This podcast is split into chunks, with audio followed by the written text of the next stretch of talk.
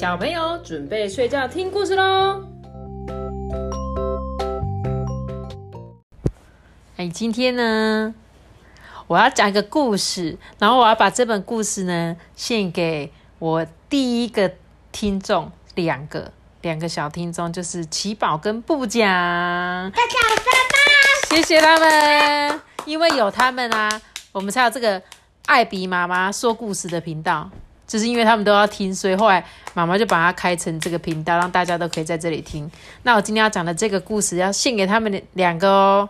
这本故事叫做《去冒险》。我就知道，嘿嘿，他在讲一个小男孩啊，他一开始的时候就在他们家里啊，就说我要去冒险。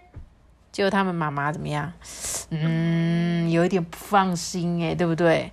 他说：“你要去冒险哦，嗯，那你一定要把该带的东西带着哦，一样都不可以忘记哦。你要带筷子、梳子、指甲刀、牙刷、雨伞、大外套、水壶、钢杯、牛奶锅、铅笔、蜡笔、大书包。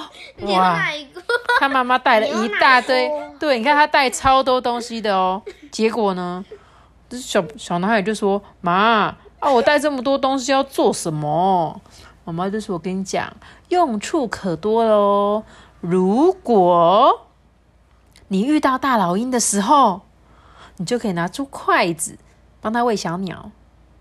嗯，如果你想骑长毛象，你就拿出梳子帮他梳毛。你看这样长毛象就会很乖哦。接着，如果你遇到狼人的时候，他可能需要剪指甲，因为他的指甲太长了。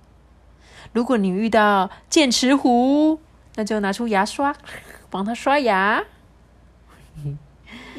如果你在半路想要加入马戏团的时候，嗯，就可以拿出你的雨伞哦，你就可以走钢索撑雨伞哦。那如果你在森林里迷路，遇到小精灵的时候，你就可以跟他分享你的大外套啊。如果遇到大火龙，那你就可以哦，煮一杯热可可给他喝，用你的什么锅？牛奶锅。没错，用牛奶锅，请大火龙帮你煮一杯热可可。那如果有一天你很想回家的时候呢？那你就可以用蜡笔写一封信给妈妈啊。你看怎么样？妈妈说的是不是很有道理啊？呃，小男孩说。可是好重哎，妈妈，妈妈就说啊，如果捡到阿拉丁神灯，那就不用自己背行李啦。你看，阿拉丁神灯就说：“来，我帮你提你的行李。”之后他就小男孩就很生气，揍他妈妈的肚子。嗯，妈妈就说：“可是如果你没有把东西都带齐全的话，我怕你在路上。”这个小男孩就说：“没带也没关系啊，有什么关系？比如说我很累很累的时候，我就可以把大树当我的床啊，我就可以睡在大树上。如果有一天我身体很脏很脏，又脏又臭，那我就跳进去天鹅湖里面洗澡就好啦。如果我什么都没有，那我就跟金鱼做朋友嘛。你看，金鱼会带着我。”咻，可以坐在它身上玩哦。如果我需要光呢？嗯，我想星星应该会借我吧。如果真的遇到大火龙的话，那我就讲笑话给他听，然后他就会这样，大火龙就一直笑，就不会对他喷火。如果我遇到老虎，我就跟他说：“嘿，嗨，老虎早安。”你看老虎也不会理我啊。如果我遇到风很大很大的时候，我就咬紧我的牙齿，抱着树干，我就不会被吹走啦。那如果遇到下雨呢？那我就更开心，我就跟青蛙一样，在水洼里面跳来跳去，对不对？如果真的有出现怪兽的话，我就笑一笑，给它搔痒一下，搔痒它的下巴。